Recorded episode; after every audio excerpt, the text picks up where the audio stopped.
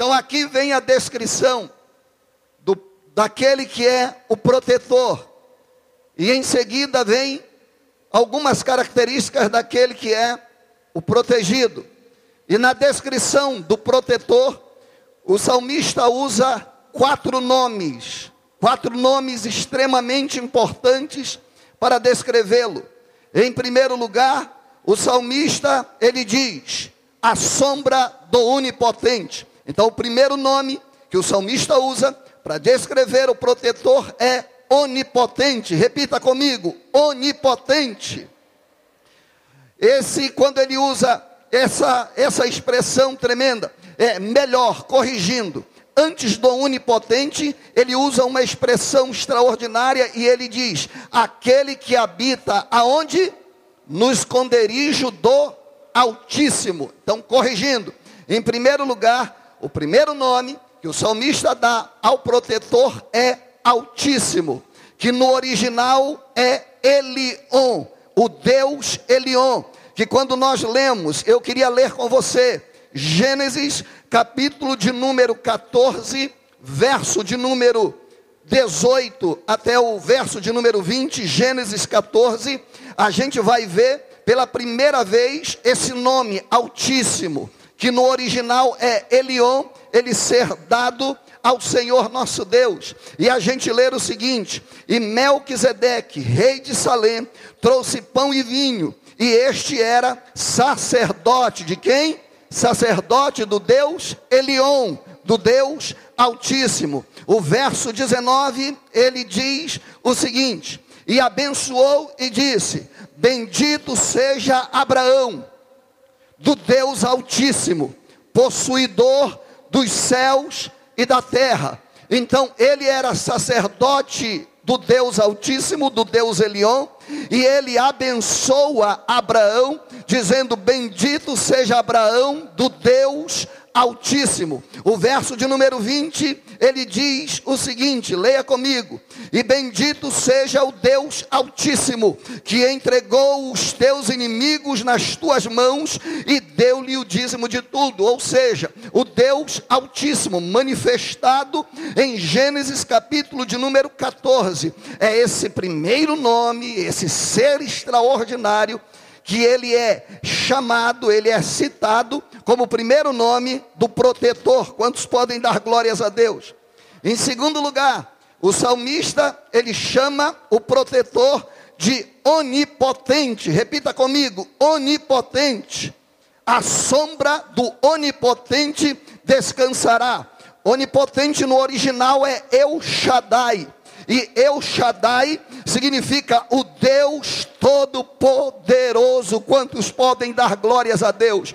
O Deus que tem poder para realizar o impossível. O Deus que tem poder para fazer aquilo que a medicina não pode fazer. O Deus que é poderoso para abrir portas aonde não há porta. Então ele está aqui citando o esconderijo do Altíssimo e que descansa à sombra do Onipotente. Em Gênesis capítulo de número 17, verso de número 1. Ah, o Deus Todo-Poderoso, ele se manifesta através de um anjo, e esse anjo vai trazer um recado para Abraão. Só que o recado para Abraão, ele era um absurdo, cientificamente falando. O recado que Deus traria para Abraão era um absurdo para a medicina, era um absurdo para o ser humano comum, porque Abraão já tinha 99 anos de idade, e o que Deus ia dizer para ele, se ele não fosse o Todo-Poderoso, ia dizer: é impossível de acontecer. Mas em Gênesis 17, 1, a palavra de Deus diz: sendo, pois, Abraão da idade de 99 anos, apareceu o Senhor a Abraão e disse-lhe: Eu sou o Deus Todo-Poderoso, anda em minha presença e ser perfeito. Aí Deus vai terminar e vai dizer para ele assim: Você vai ter um filho. Abraão vai dizer: não pode, vai, você vai fazer um filho, porque eu estou interferindo na sua vida. Então aqui o salmista está chamando Deus, chamando o protetor de Altíssimo, Elion, Onipotente, El Shaddai, o Deus Todo-Poderoso. Em terceiro lugar, o salmista se dirige a esse protetor E você vai ver ainda no final do verso de número 1, já começando a entrar no, número, no verso de número 2, ele diz: Direi do Senhor, é o terceiro nome que ele usa, para descrever o protetor. Ele chama o protetor de Senhor. E o que, que ele quer dizer com isso? Ele quer dizer que esse Deus, ele é um Deus de relacionamento, ele é um Senhor de aliança. No, no original, esse termo Senhor significa Yahvé, Jeová, o Deus de relacionamento, o Deus que faz aliança, e nós estudamos hoje pela manhã, essa porção de Deus que fazia aliança mesmo com aquele povo pecador que o rejeitava dia após dia. Mas esse Deus de aliança, esse Deus de relacionamento, esse Senhor que nós viemos adorar nessa noite, o salmista vai descrevê-lo no terceiro nome, dizendo: Senhor, Yahvé, que é um Deus de relacionamento. E em quarto lugar, o salmista se dirige com um quarto nome ao Senhor, quando ele diz: Direi do Senhor, ele é o meu Deus. Quantos podem aplaudir a esse Deus maravilhoso? Ele é o meu Deus. É o quarto nome que ele usa. E esse no original é Elohim, que significa criador de todas as coisas. Então o que o salmista está dizendo é que o protetor, ele é descrito por esses quatro nomes: Altíssimo, acima de todos e acima de todas as coisas, onipotente, El Shaddai, que é poderoso e não simplesmente poderoso, mas tem todo o poder. Ele é Senhor, Ele é Iavé, Ele é um Deus de relacionamento, o Deus que fez os céus e a terra, o Deus que sustenta o universo com a destra do seu poder. Ele é um Deus que busca relacionamento com o ser humano. Eu não sei se você veio pela primeira vez à igreja, e essa é a sua primeira vez no meio dos crentes, e você não está entendendo muita coisa, ou talvez não se sinta digno. Eu quero dizer para você que quando você chegou e até antes de você chegar, Deus já tinha um plano para a sua vida, e o plano para a sua vida do Senhor é ter relacionamento com você. Ele é Yahvé.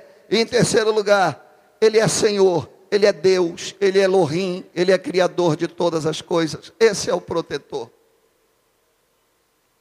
Só que essa primeira parte fala também do protegido. E o protegido aqui não é simplesmente somente Moisés, que teve tanta experiência com a proteção de Deus. O protegido é essa pessoa que está do seu lado, à sua direita e à sua esquerda. Olhe para ele e diga para ele: Você pode se tornar o protegido do Senhor se ainda não for nessa noite. Amém. Essa pessoa que está atrás de você é o protetor, ele é o protegido. Em resumo, eu e você se acreditarmos nessa palavra e a praticarmos, nós seremos os protegidos do Senhor. Quem é protegido, quem precisa da proteção do Senhor, levante a sua mão. Então, nós já sabemos o prote... já sabemos o protetor. O protetor é poderoso. O protetor é grandioso. O protetor ele é extraordinário. O protetor eu não me sinto digno de estar na presença dele. O protegido não. O protegido não tem muita coisa a dizer sobre o protegido. É como eu e você, fraco, falho, alguém cheio de necessidades, alguém que tem problemas, alguém que tem erros, alguém que não é autossuficiente, ou seja, precisa de ajuda para continuar vivendo. O protegido são pessoas que normalmente são desvalorizadas pelos outros e quem é, Moisés é valorizado hoje, mas nesse período Moisés era extremamente desvalorizado. Moisés era vítima de murmuração. Moisés era, era vítima de acusação. Essa é a diferença entre o protetor e o protegido. O protetor age com misericórdia, e pela misericórdia do protetor, nós somos alcançados, porque a proteção que nós recebemos não é por mérito nosso, é exclusividade da misericórdia, do amor de Deus para comigo e para com você. Não interessa o que você fez, não interessa o que você é, Deus te trouxe a esse lugar para dizer para você: se você aceitar, eu me torno protetor da sua vida a partir de hoje. Louvado para sempre seja o nome do Senhor. E como não tem muita coisa para falar do protetor, a não ser, porque se nós fôssemos descrever a nossa vida, o culto não terminaria em menos de 100 dias, nós falando, cada um de nós, das nossas deficiências. E aí nós íamos dizer: sabe por que, que eu preciso de proteção? Porque eu sou fraco, porque eu sou falho, o meu inimigo é mais poderoso do que eu, porque eu não conheço o amanhã, porque a guerra é espiritual, é invisível, e eu não tenho visão espiritual, não tenho olhos para ver aquilo que me rodeia, não tenho sabedoria para saber o que vai acontecer amanhã, faço planos, mas não tenho certeza se terei tempo para vivê-los. Então nós somos o protetor. E como não há tantas características desse protegido, aliás, o salmista descreve duas atitudes que farão a diferença na vida do ser humano, na vida dos protegidos. E essas duas coisas, elas estão citadas no versículo de número 1 e versículo de número 2. A primeira coisa que Moisés fala é que nós precisamos nos esconder no Senhor. Repita com isso: nós precisamos nos esconder no Senhor, porque a palavra de Deus diz: aquele que habita no esconderijo do Altíssimo.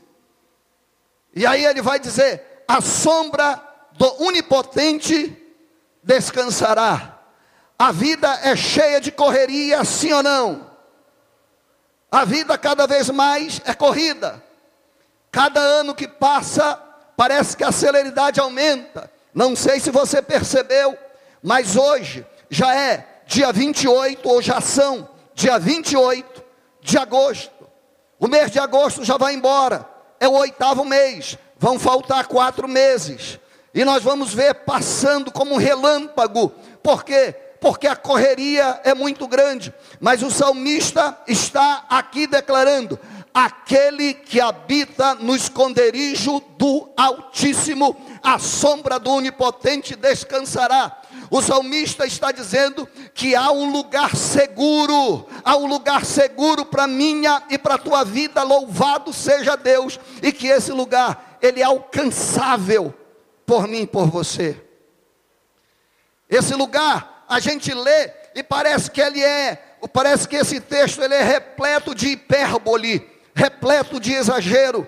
A gente olha eles apenas por uma dimensão espiritual e acha que ele tem uma tonalidade de magia, simplesmente uma tonalidade de magia, aonde eu leio e digo é uma promessa distante, mas eu posso recitar e quem sabe dar certo na minha vida. Não, isso aqui é uma promessa verdadeira.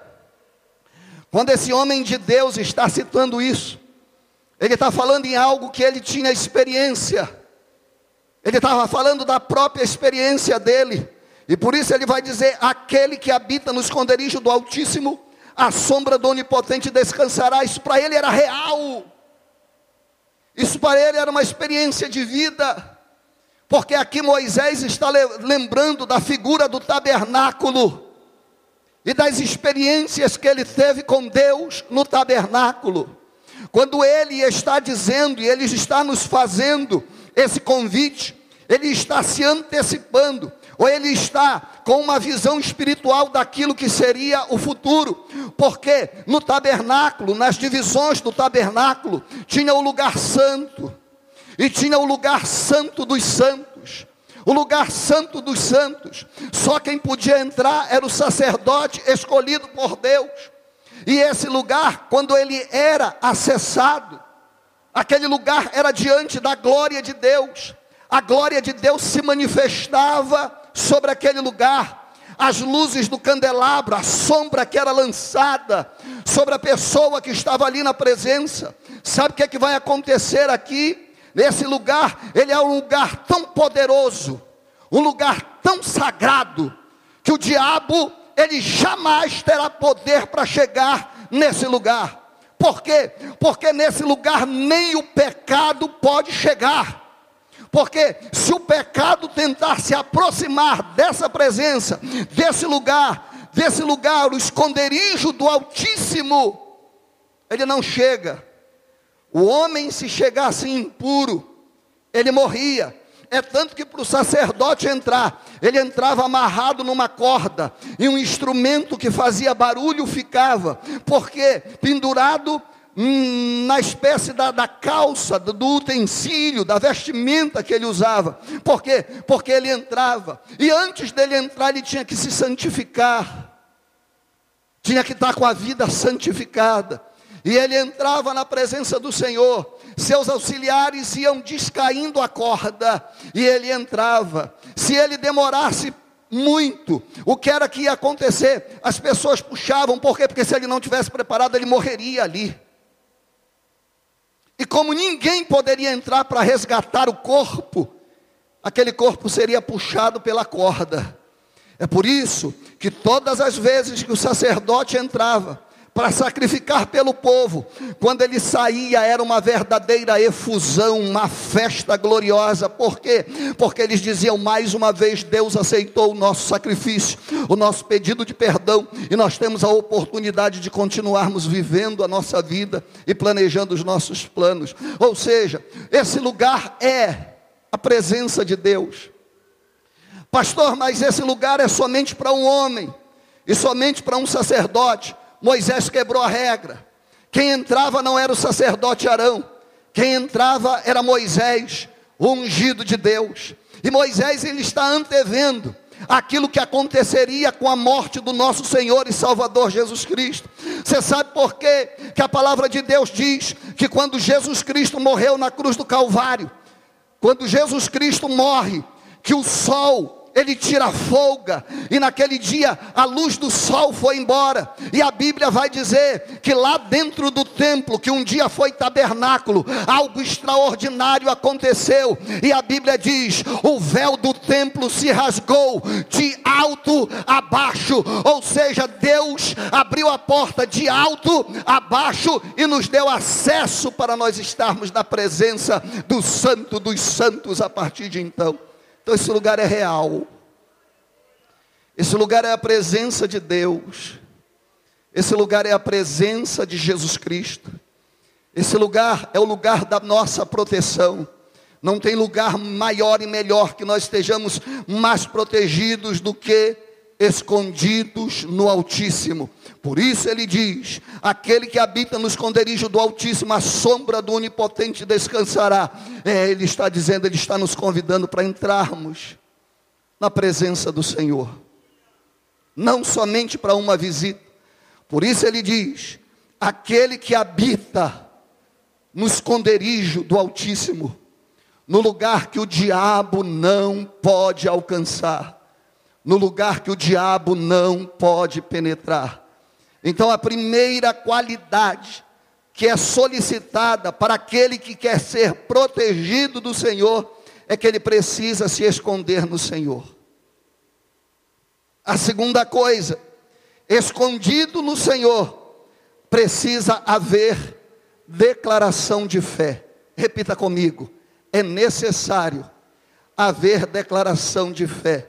Eu me escondo do inimigo, mas eu pronuncio a minha fé para que o mundo todo possa ouvir. E nessa e nessa nessa declaração de fé é o que diz o versículo 2. E ele vai dizer assim: direi ao direi do Senhor. Ele é o meu Deus, o meu refúgio e a minha fortaleza, quantos podem dar glórias a Deus. Não basta estar escondido, tem que declarar a fé. Nós não podemos nos esconder ou deixar a nossa fé escondida. Aqui, o que o salmista está dizendo é atitude, e testemunho. Atitude de estar permanentemente guardado no Senhor e pelo Senhor. E nós termos a coragem e a capacidade de exercermos a declaração de fé.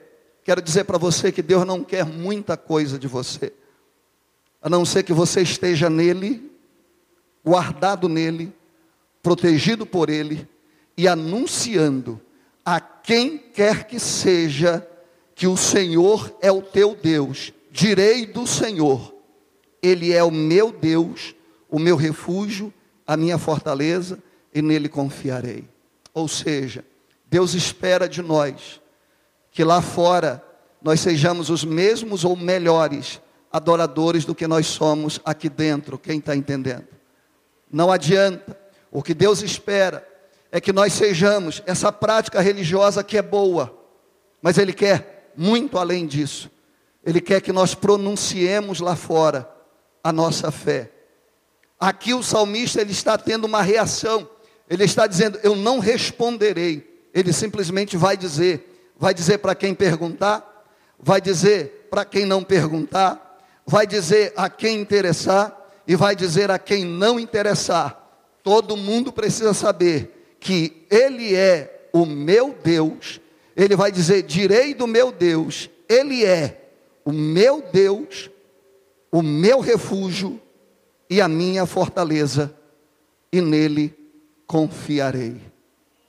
Quantos de vocês estão entendendo? Escondido no Senhor e exercitando e declarando a minha fé. Infelizmente, tem muita gente que se engana e enganando dentro da igreja. Tem gente que se engana pensando que simplesmente ser evangélico e que estar no culto nessa noite e vir participar da Santa Ceia, que será no próximo domingo às nove horas da manhã, isso aqui dá garantia de proteção e das bênçãos do Senhor. Não se engane, isso não é suficiente. E eu digo porque se engana e engana os outros. Por quê? Porque há muita gente que dentro da igreja é uma coisa, mas lá fora é uma coisa totalmente diferente. Há muita gente dentro da igreja que imagina que o compromisso que temos com Deus é somente estar na igreja, uma ou mais vezes por semana, mas a garantia do protetor é para aqueles que estão escondidos, habitando permanentemente no esconderijo do Altíssimo. E, e, e esse texto, guardado, é, habitando no esconderijo do Altíssimo, não pode entrar de qualquer maneira, porque o esconderijo do Altíssimo é só para aqueles que passam pelo processo da santificação. A igreja tem entrado em muitos modismos, a igreja tem adquirido muitos trejeitos. A cada momento que passa, a igreja está mais parecida com o mundo. A gente que a gente encontra na rua, que a gente diz assim: a paz do Senhor, irmão, e ele diz: fala, bicho. Amém, querido. Se você é bicho, o problema é seu. Eu sou ovelha do nosso Senhor e Salvador Jesus Cristo. Amém. Mas tem gente que tem vergonha do nome do Senhor. Tem gente que está se prostituindo. Tem gente que está mentindo. Tem gente que está enganando. Tem gente que está vivendo a promiscuidade. Tem gente que está vivendo a sensualidade. Tem gente que está vivendo a pornografia e a patifaria do pecado. Mas pensa por estar na igreja nessa noite, tem garantia da proteção de Deus. Não tem não. A a proteção de Deus é só para aquele que habita no esconderijo do Altíssimo. Pastor, quanto eu tenho que pagar para ter a segurança do Altíssimo? Você não precisa pagar um centavo, você precisa apenas santificar a sua vida. E precisa exercer a fé. Não basta dizer que é, tem que dar demonstração que você é. Direi do Senhor, Ele é o meu Deus, o meu refúgio e a minha fortaleza. Agora, passada essa primeira etapa, nós entramos na segunda etapa do salmo, que, como eu falei para você, é, é, é dividida em três fases. Essa segunda etapa é a fase da proteção, para quem atende esse requisito. Deus libera 11 versículos de bênçãos extraordinárias. Eu cumpro dois e Deus libera onze de bênção para minha vida. E aí a Bíblia vai dizer a proteção, verso de número 13. Ele começa dizendo que Deus nos dará livramento das armadilhas do diabo. Repita comigo: livramento das armadilhas do diabo. Ele começa dizendo assim: porque ele te livrará do laço do passarinheiro e da peste perniciosa. Laço do passarinheiro tem uma característica interessante, porque o lugar do laço do passarinheiro ele tem algumas características, mas a principal característica é que o laço do passarinheiro, a armadilha que está ali, o laço ele está escondido, e o que aparece é algo aprazível aos olhos.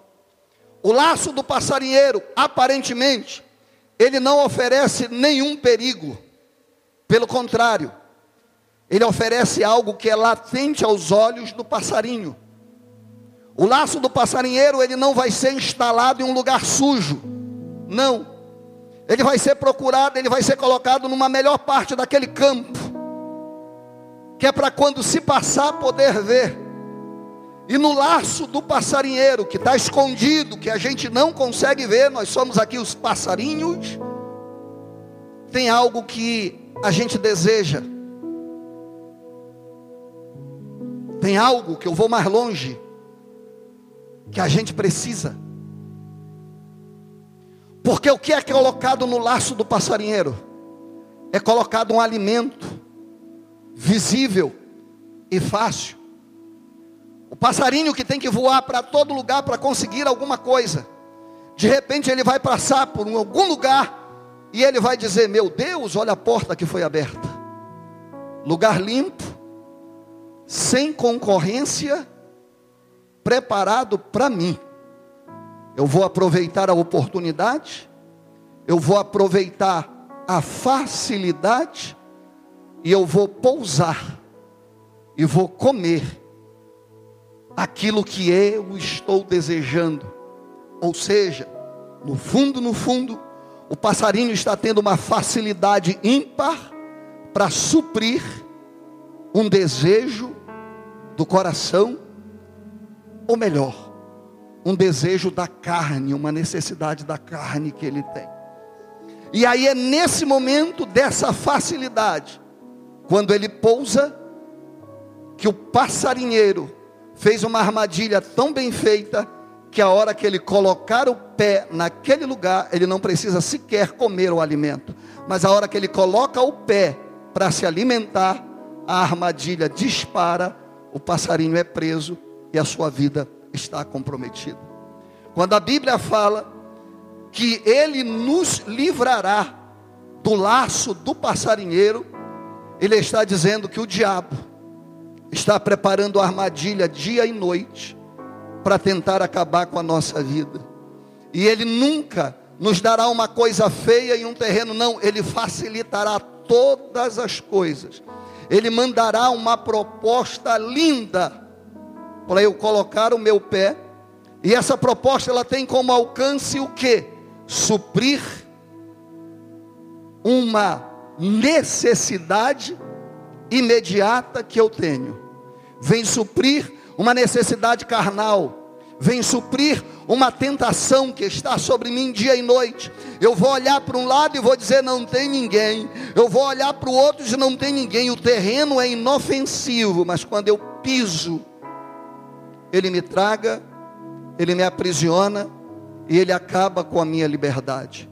Ou seja, quando a palavra de Deus está dizendo laço do passarinheiro, ela, ela está nos alertando, dizendo o laço do passarinheiro, ele sempre vai ser aprazível aos olhos. Cuidado com as propostas que estão sendo feitas para você. Cuidado com a facilidade que está sendo te apresentada. Pode ser uma armadilha do passarinheiro. para acabar com a sua vida. Cuidado com o dinheiro fácil. Cuidado, do, cuidado com o relacionamento que começou a aparecer na sua vida. O diabo pode estar por trás disso. E ele só quer que você coloque o lugar, o pé no lugar que ele preparou para acabar com a sua vida. Mas ele está dizendo aqui, porque ele te livrará, te livrará do laço do passarinheiro, te livrará daquela boa proposta que parece irrecusável, mas que o diabo está por trás de tudo isso. E ele termina nesse versículo de número 3 dizendo: Ele te livrará do laço do passarinheiro e da peste perniciosa. Que Deus está dizendo aqui, o que Moisés está anunciando, é que Deus tem uma promessa para não deixar com que a peste chegasse até a vida dele. Mas nós estudamos hoje pela manhã que enquanto Moisés estava no monte recebendo as tábuas da lei, o que, que aconteceu? O povo se desviou com saudade do Egito, brigou com Deus, brigou com Moisés, fez um bezerro para adorar. O que, que vai acontecer como punição? Como punição, Deus diz mais ou menos assim: já que eles querem voltar dia e noite para o Egito, já que qualquer coisa que acontece de errado, eles querem se desviar e voltar para o Egito, eu vou deixar somente que aquilo mostrar para eles um pouco do Egito. Eu vou liberar a peste que estava no Egito para alcançar eles no arraial. E muita gente morreu. Simplesmente porque eles decidiram experimentar. E Deus disse: Eu vou trazer algo do Egito para que vocês nunca se esqueçam. Liberou uma peste e matou milhares de pessoas no arraial de Israel. E aqui Deus está nos dizendo que ele nos livrará do laço do passarinheiro e da peste perniciosa. Quem precisa desse livramento, levante a mão e diga glória a Deus. Efésios capítulo 6, verso 11. O apóstolo Paulo vai dizer: revestivo de toda a armadura de Deus, para que possais estar firmes contra as astutas ciladas do diabo. Oh querido, que triste dizer isso. Mas o diabo é um camarada trabalhador que trabalha dia e noite, trabalha noite e dia, não descansa, para tentar acabar com a nossa vida, fazendo cilada, para que eu e você caia na cilada. Mas o texto continua falando do livramento, e ele vai dizer, nessa proteção, ele vai dizer assim: ó, Ele te cobrirá com as suas penas, e debaixo de suas asas estarás seguro. A sua verdade é escudo e broquel. O Senhor está dizendo assim: quando eu me refugio nele, Ele vai usar a mesma expressão que Jesus vai usar quando Ele olha a cidade santa. Ele vai usar a expressão trazendo aquilo que era tão conhecido, Ele vai dizer como uma ave que protege os seus filhotes e protege os seus filhotes com a sua própria vida. E Ele diz assim: nos cobrirá ele nos cobrirá com as suas penas, e debaixo das suas asas nós estaremos seguros. Aqui há uma empatia entre a ave e seus filhotes, e é essa empatia que Deus está enfatizando.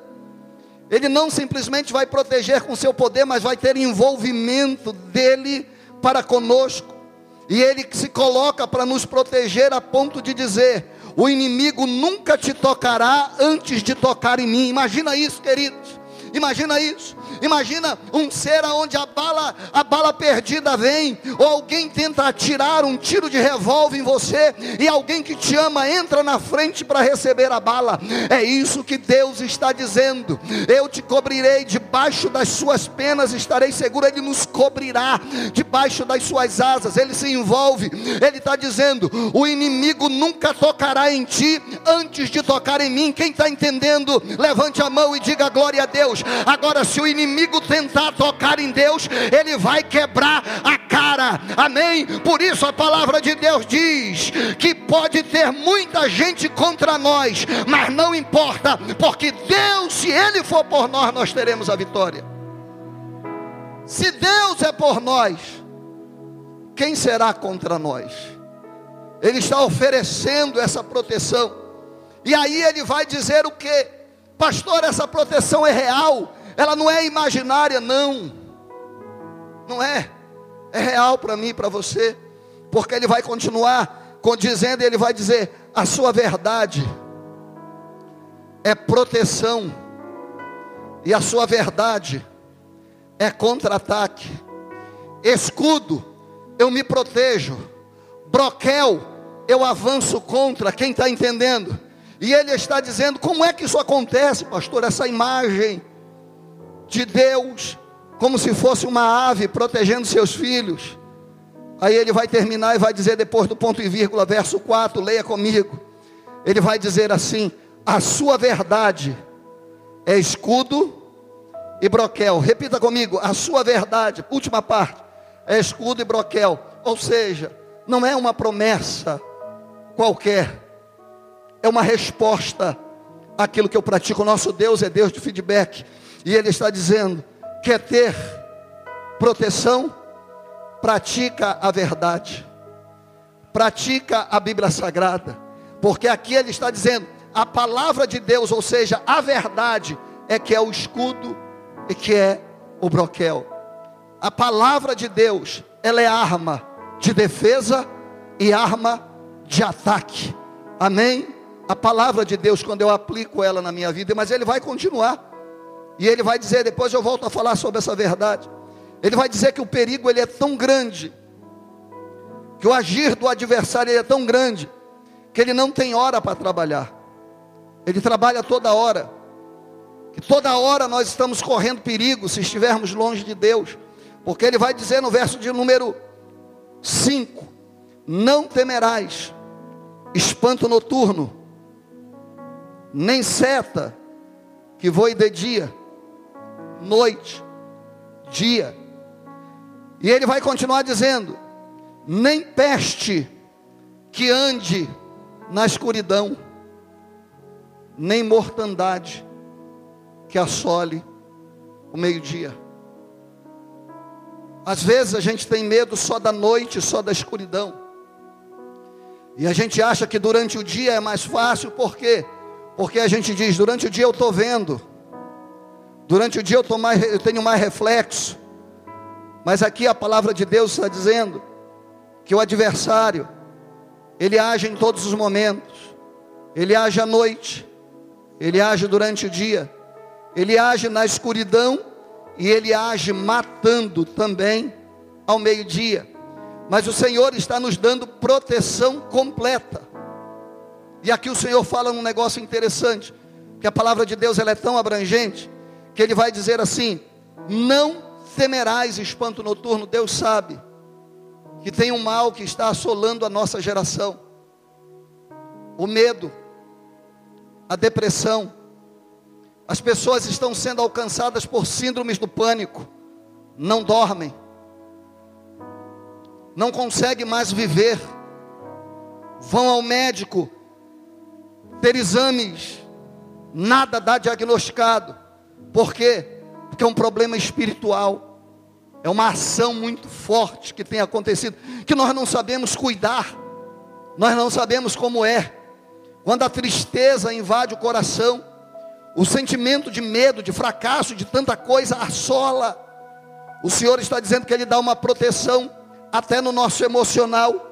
Quando Ele diz: Não temerás espanto noturno, nem seta que voe de dia, nem mortandade, nem peste que ande na escuridão, nem mortandade que assole ao meio-dia. Deus está dizendo que se você deixar, Ele assume o controle da sua vida e ele entra com o milagre da restauração. Só quem está entendendo, levanta a sua mão e diga glória a Deus. O Senhor está dizendo: é você pode sair, pode ir, pode voltar. O Senhor está dizendo para você, empresário que veio aqui orar, porque você corre risco de perder a sua empresa, já está quase declarando falência. Deus está dizendo para você: não temas, deixa eu entrar com proteção na sua vida. Louvado seja o nome do Senhor. Você que veio aqui pedir oração porque vai fazer uma cirurgia nessa semana. E está com medo de que as coisas não dê certo, porque é uma cirurgia de risco. Eu venho aqui para dizer para você: vai, não vai com a cara e com a coragem, não, vai com a fé na pessoa do nosso Senhor e Salvador Jesus Cristo, que o milagre vai acontecer. Só que no meio de tanta bênção, Deus nos traz um sinal de alerta através de Moisés. E esse sinal de alerta, ele está justamente contido no verso de número 8. E no verso de número 8, ele para com essas bênçãos tanto, e ele vai falar uma classe de pessoas, e ele vai dizer: somente com teus olhos olharás, e verás o que vai acontecer com os ímpios. O Senhor está falando daqueles que praticam a verdade serão abençoados, e o Senhor está falando dos ímpios. Talvez você tenha vindo à igreja e não saiba o que significa ímpio. Ímpio significa aquele que não tem temor a Deus. E Ele está dizendo: enquanto os que me servem serão protegidos, vocês vão ver o que vai acontecer com, com os ímpios, com aqueles que não têm nada a ver com Deus, com aqueles que chegarão na empresa amanhã e contarão abertamente as suas aventuras, traição, as coisas que são pecados, segundo a Bíblia. Aqui o Senhor nos traz um alerta, quase que nos dizendo assim: muito cuidado com o que vocês estão misturados, muito cuidado com o relacionamento que vocês estão tendo, porque a recompensa vai chegar a qualquer momento até a vida deles. E se você estiver perto deles, pode ser que essa recompensa que chega para eles alcance você também. Por favor, olha para o irmão que está do seu lado e diga para ele: chegou a hora de você rever as suas amizades. Suas amizades podem estar, pode estar prejudicando o seu casamento, suas amizades podem estar prejudicando a sua fé. Amém? A recompensa vai chegar. Porém, ele volta no verso de número 9 e ele começa a falar, e no verso de número 9, no, no verso de número 10, ele vai falar sobre a proteção para a família. E no verso de número 9, ele vai dizer: Porque tu, ó Senhor, és o meu refúgio, o Altíssimo é a tua habitação. Aí ele vai dizer: Nenhum mal te sucederá, nem praga alguma chegará à tua tenda. Quantos podem dar glórias a Deus? Deus está dizendo: Eu protejo a tua família, eu protejo a tua casa eu me coloco como guardião da tua casa e da tua família. Bendito para sempre seja o nome do Senhor. E como é que ele vai trazer essa proteção? Verso de número 11 ao 13, ele vai dizer de uma forma sobrenatural. Ele vai dizer assim: Eu vou colocar o céu para trabalhar em favor da tua casa e em favor da tua família. E no verso de número 11 ele diz assim: Ó, porque aos seus anjos dará ordem ao teu respeito. O Senhor está dizendo que Ele vai mexer com o céu, Ele vai movimentar o céu, porque até agora a gente estava falando que os demônios, e é a maior verdade, os demônios eles estão trabalhando de manhã, de tarde, de noite, de madrugada, para tentar destruir a nossa família. E o Senhor está dizendo que Ele vai proteger nossa família e nossa casa. E como é que Ele vai fazer isso? Já que o diabo liberou demônios, o Senhor vai liberar anjos para nos proteger. E a palavra de Deus vai dizer no verso de número 11: Porque aos seus anjos dará ordem ao teu respeito, para te guardarem em todos os teus caminhos. Ou seja, ainda que o passarinheiro ele tenha feito armadilha no caminho para pegar, para pegar você, os anjos do Senhor irão na tua frente para destruir todas as armadilhas para você poder passar. E leso, louvado seja o nome do Senhor. E a Bíblia diz: Ele te sustentarão nas suas mãos, para que não tropeces com o teu pé em pedra. O verso de número 13 ele diz: Pisarás o leão e a áspide, calcarás os pés no filho do leão e na serpente. Olha que coisa extraordinária. vamos passar por cima, porque temos a proteção de Deus. E aqui esse, esse Salmos ele é tão extraordinário que lá em Mateus capítulo de número 4, quando Jesus é enviado ao deserto para ser tentado pelo diabo, e foi enviado pelo Espírito. Sabe o que, que aconteceu? Quando o diabo chega para tentar a Jesus, ele usou parte desse salmo. Jesus sentiu fome, ele chega até Jesus e diz: Se você é mesmo o filho de Deus, se lança, porque a palavra diz que aos seus anjos ele dará ordem ao seu respeito. Olha que coisa tremenda. O diabo conhece esse salmo. Diga misericórdia. Leia comigo, Mateus capítulo de número 4, versículo de número 6. Já vamos terminar. Capítulo de número 4, versículo de número 6. O diabo teve coragem de ir até a presença de Jesus, e ele diz: E disse-lhe: Se tu és o filho de Deus, lança-te daqui abaixo, porque está escrito: Aos seus anjos dará ordem ao teu respeito e tomar-te-ão nas mãos para que nunca tropeces em alguma pedra. Olha que coisa. O diabo conhecia a palavra, conhece a palavra. E me chama muita atenção que pessoas pensam que esse salmo ele é mágico. E tem muita gente dentro da igreja orando o salmo. Não, pastor, porque a mulher lá do monte falou que é para eu pegar o salmo e ler o salmo dez vezes durante a noite. Foi isso que o diabo disse para Jesus. Esse salmo por si só, ele não tem poder. Pastor, mas como que o senhor pode afirmar? Porque já me disseram que é, inclusive lá em casa eu estou numa campanha. A minha Bíblia, ela está há 10 anos aberta no Salmo de, no, de número 91, porque alguém me disse que vai proteger. Gente, a Bíblia é para você ler. Não é para você manter ela aberta para o diabo ler. O diabo não precisa ler. Você está pensando que quando o demônio for lá na sua casa, ele vai lá na tua Bíblia para ler? Ele já conhece. Pastor, mas não, não pode. Vamos, vamos lá. Vamos ler o versículo seguinte, Breno. Coloca o versículo de número 7. O diabo falou isso para Jesus. E o diabo disse assim: Ei, Deus tem responsabilidade. Faz isso. Sabe o que Jesus diz? E disse-lhe Jesus também está escrito: Não tentarás o Senhor teu Deus. Quando você abre esse salmo para reivindicá-lo e começa a rezar, você já foi salvo, querido. Você não lembra no tempo que você era enganado? Que quando você pecava, o sacerdote dizia para você: 300 Pai Nosso e 450 Ave Maria. Aí você andava, parece um pateta no meio da rua, repetindo. Isso acabou, gente. Isso ficou no Egito. Agora nós somos comprados e lavados pelo sangue de Jesus. O salmo não tem poder se eu não fizer a minha parte. Quantos estão entendendo? E aqui o Senhor disse: Eu não vou tentar Deus. Quando você pega e começa a rezar o salmo, você está tentando ao Senhor, porque aqui o Senhor não está dizendo que é para você repetir o salmo para saber que você sabe o salmo. O Senhor está dizendo aqui: pratica a minha palavra que está contida no salmo. E aqui o Senhor está ministrando proteção, e proteção sobrenatural. Em último lugar, última parte, as bênçãos do protetor. E o protetor ele promete três coisas que mudarão a nossa vida. Eu quero ler para terminar.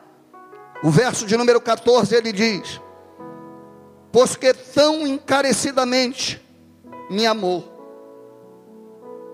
Agora é Deus falando. Deus ele vai, ele fala agora através de Moisés. Porque de, porque tão encarecidamente me amou. Aí ele vai dizer: também eu o livrarei. E o colocarei no esconderijo alto, aonde o diabo não pode tocar. Eu poloei num retiro alto. Por quê? porque ele conheceu o meu nome. Eu vou só voltar ao verso de número 2. Duas coisas que ele pediu. A primeira coisa era estar escondido no Senhor. A segunda coisa era fazer profissão da sua fé, anunciar a sua fé. Quando Deus ele vai falar, ele vai dizer: Eu vou dar livramento, mas ele diz: Pois tão encarecidamente me amou, também eu o livrarei e colocarei ele no lugar alto, no lugar altíssimo, protegido, porque ele conheceu o meu nome. E ele vai dizer: Ele me invocará e eu lhe responderei estarei com ele na angústia, e livrá-lo-ei e o glorificarei. O Senhor está dizendo: o diabo veio com morte contra a vida dele, mas eu dar-lhe-ei abundâncias de dias e lhe mostrarei a minha salvação. Se coloque de pé, adorando ao Senhor. Três coisas. Três bênçãos que o protetor nos traz. Quando nós confessamos o nome do Senhor e anunciamos a nossa fé. A primeira delas, livramento. Repita comigo: livramento. É a primeira coisa que o protetor nos promete. A segunda coisa, proteção. Repita comigo: proteção. Final do verso 14 ele diz: E livrá-lo-ei, poloei no alto retiro, porque conheceu o meu nome. Ele diz: Ele me invocará e eu lhe responderei. Estarei com ele na angústia e livrá-lo-ei e glorificarei. Repita comigo: livramento, proteção. Em terceiro lugar, salvação. A palavra de Deus vai terminar verso 16 dizendo: Dar-lhe-ei vida abundante, dar-lhe-ei abundância de dias, e lhe mostrarei a minha salvação. Simplesmente isso. Esse Deus poderoso, esse protetor maravilhoso, se eu tomar tuas atitudes, Ele me responde com livramento, Ele me responde com proteção e Ele me responde com salvação. Se tem alguém aqui nessa noite que precisa da proteção de Deus, que veio ameaçado, vive uma vida ameaçada e que precisa do livramento de Deus, precisa da sua proteção e principalmente precisa da sua salvação. Antes de eu orar, eu queria convidar você a sair do seu lugar para entregar a sua vida nas mãos do protetor, porque o protetor está aqui nessa noite e ele só veio a esse lugar porque ele sabe que tem gente precisando de ajuda, tem gente precisando de proteção tem gente precisando de livramento e tem gente principalmente precisando de salvação. Se você é uma dessas pessoas e quem sabe está afastado do Senhor, sai do seu lugar e vem aqui à frente, venha rápido. Venha entregar a sua vida ao protetor. Você precisa da proteção de Deus, eu convido você a sair do seu lugar. Sair do seu lugar para receber a bênção, a bênção da proteção, a bênção da salvação. Eu convido todos os que estão afastados da comunhão com Deus a retornarem nessa noite. Eu convido todos aqueles que estão sofrendo ameaças, perigo. Jesus está aqui para te dar proteção. Se você precisa, nós vamos cantar uma canção. Você sai do seu lugar e vem aqui à frente entregar a sua vida ao Senhor. Eu fiz referência ao protetor. O protetor ele é altíssimo. Ele é onipotente, Ele é Senhor, Ele é Deus. O protegido simplesmente precisa de ajuda. Simplesmente é alguém que precisa de ajuda. E o Senhor está aqui nessa noite oferecendo ajuda a quem precisa. Pastor, eu preciso de ajuda. O que eu preciso fazer? Duas coisas: se esconder no esconderijo do Altíssimo, ou seja, vir correndo para a presença de Deus, é a primeira coisa. A segunda coisa é fazer confissão da sua fé. Precisa haver declaração. Como eu declaro isso, pastor? Saindo do seu lugar, mostrando a sua necessidade. Porque a Bíblia diz: aquele que me confessar diante dos homens, eu o confessarei diante do meu Pai que está no céu. Está em tuas mãos, a decisão é tua.